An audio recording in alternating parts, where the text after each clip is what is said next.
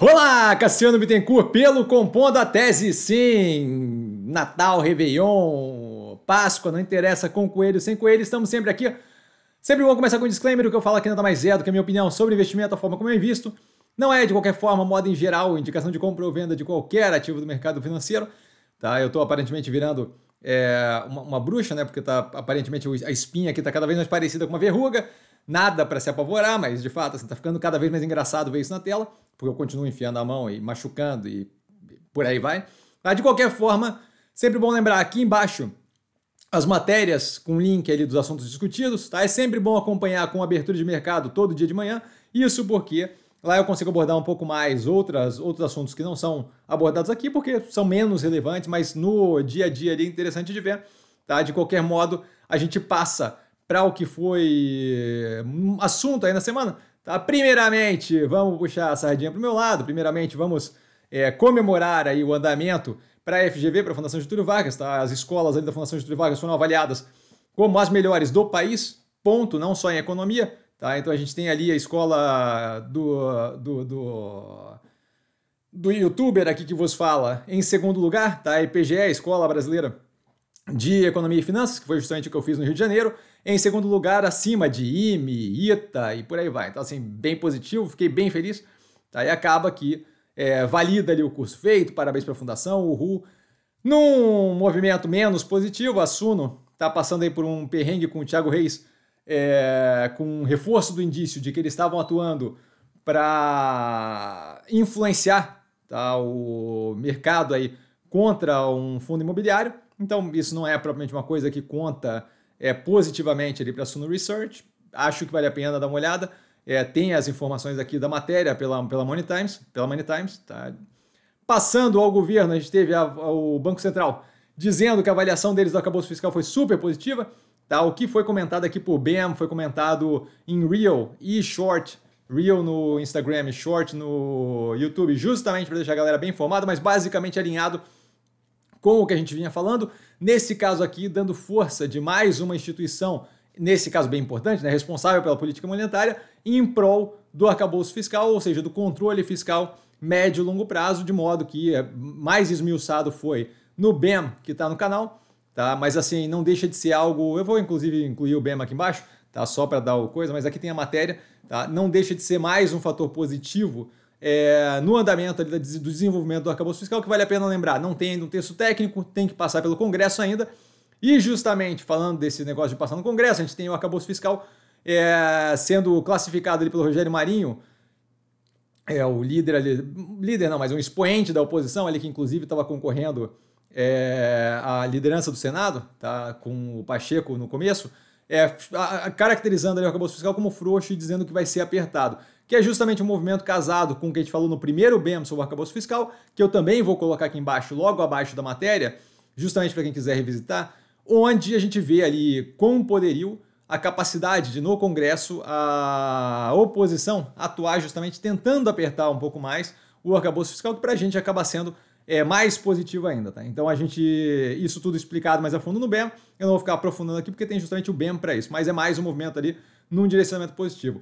Em São Paulo, o governo Tarcísio, o governo Tarcísio, não o Tarcísio especificamente, cobrando mais de 500 mil reais de multa do Bolsonaro, tá, por não ter usado a máscara durante a pandemia. Isso não é relevante por si só a matéria, mas isso daí deve gerar atrito entre Bolsonaro e Tarcísio, como comentado na abertura de mercado, que deve dar um direcionamento de como é que vai ser a relação entre os dois, dado que governador de São Paulo naturalmente já é um expoente para a disputa presidencial, que a gente vai ter em 2026, mas as coisas começam a esquentar muito antes, tá? de modo que a gente vai conseguir ver aí a dinâmica é, tanto do Bolsonaro lidando com a justiça e podendo ficar inelegível, quanto como é que fica a relação do Tarcísio versus o Bolsonaro. Isso aqui eu acho que é um dos estopins para começar a ver ali um atrito sendo gerado e justamente entender como é que vai ser a relação entre os dois, dado que o Tarcísio acaba sendo um expoente justamente na mesma direção, ali, na, mesma, na mesma zona ali de mais à direita em, em conjunto com o Bolsonaro. Tá?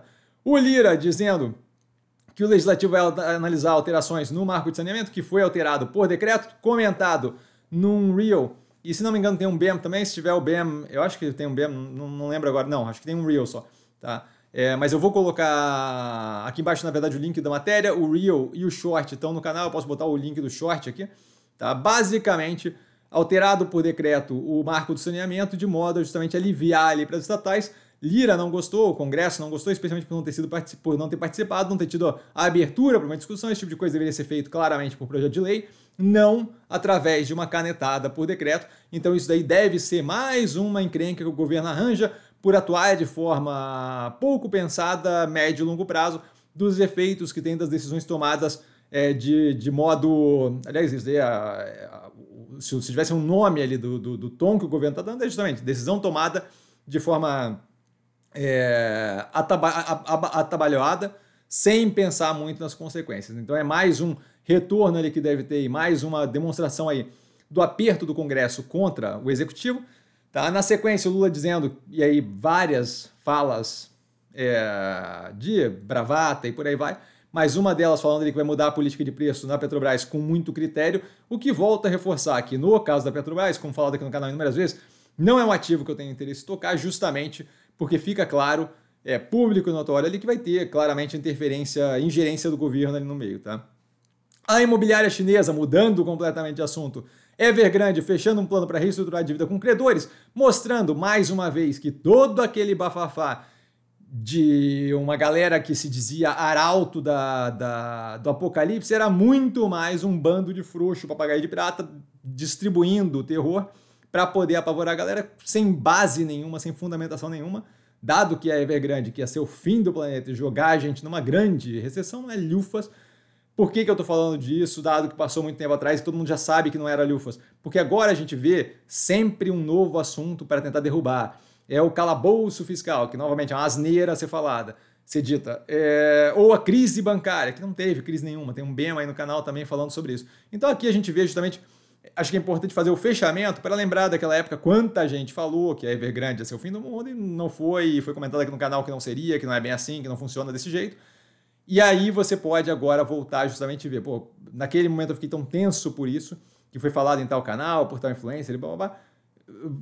Por que, que agora eu deveria prestar atenção quando se fala em crise bancária, quando se fala em calabouço fiscal, qualquer coisa do gênero, certo? Então, é, a, a, necessidade de cobrança, de explicação e fundamentação quando se fala, é, especialmente quando se fala forte demais para o positivo ou forte demais para o negativo, certo?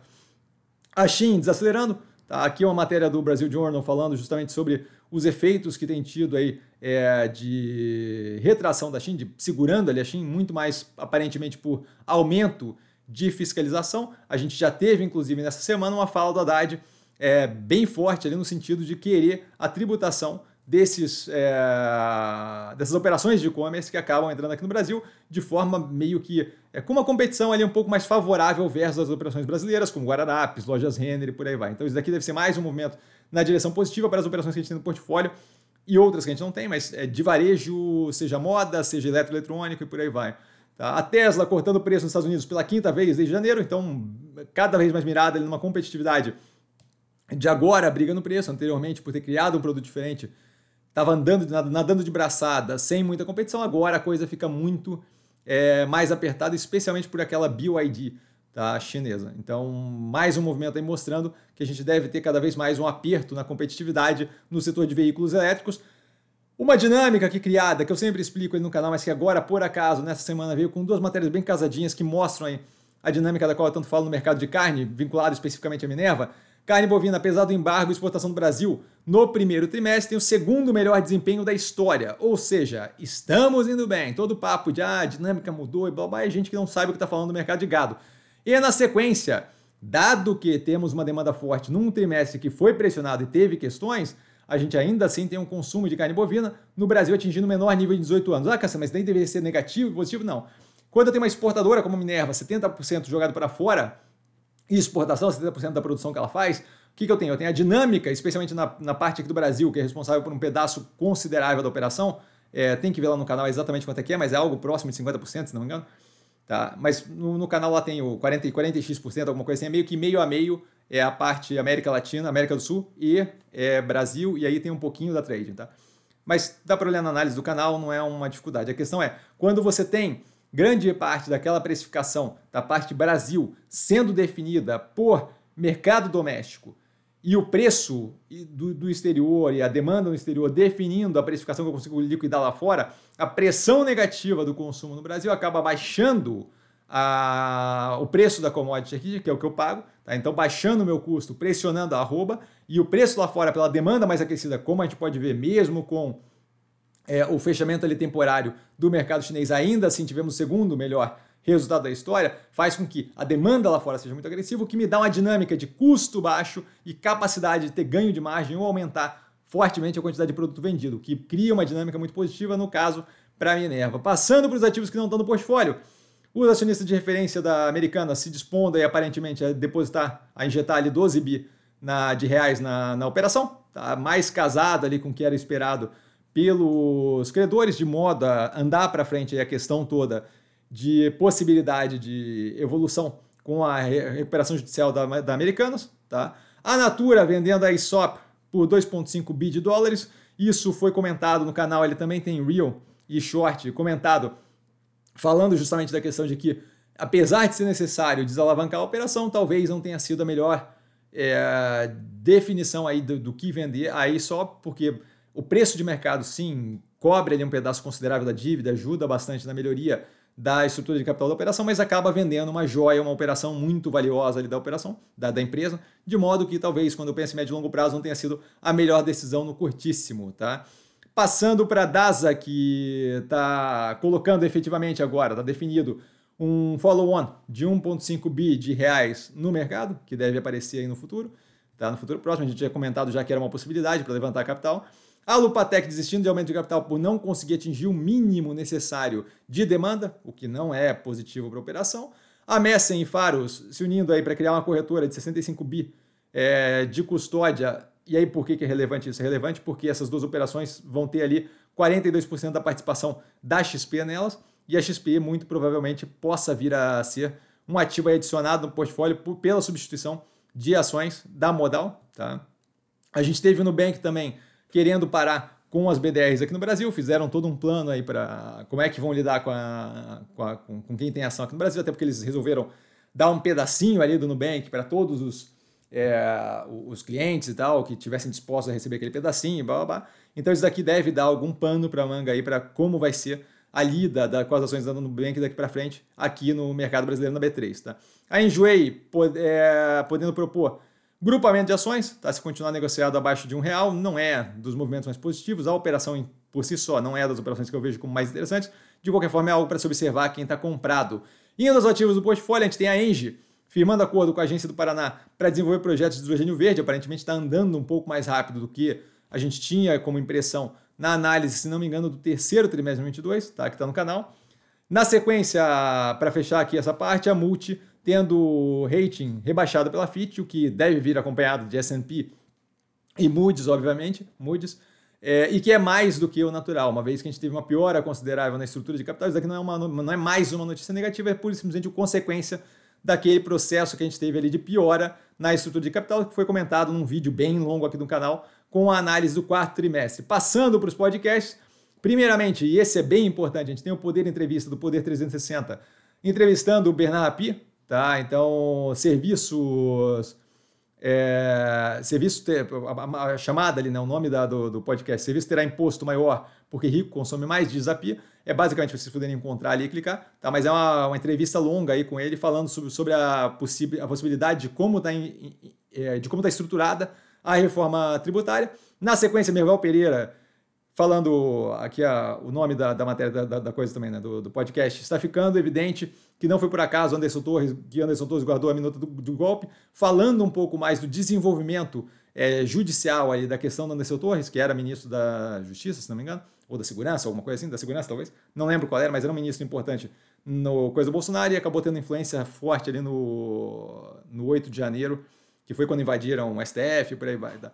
A Sônia Raci, na sequência, falando da bancada do boi numa campanha contra as ocupações do MST e aí acabando tocando é, no fato do governo se mostrar, se abster um pouco dessa discussão, não querer comentar muito, não querer ir contra, não querer ir a favor, o que mostra ali, novamente, queima mais capital político e acaba reacendendo aquele medo do agro de que o governo não vai garantir propriedade e por aí vai. Tá? O Carlos Alberto Sadenberg falando sobre o, a mudança no marco legal do saneamento, um pouco mais de informação além do que eu falei aqui. Tá falando ali que tem muita coisa errada na mudança por decreto dessa, desse alívio que foi dado para as estatais.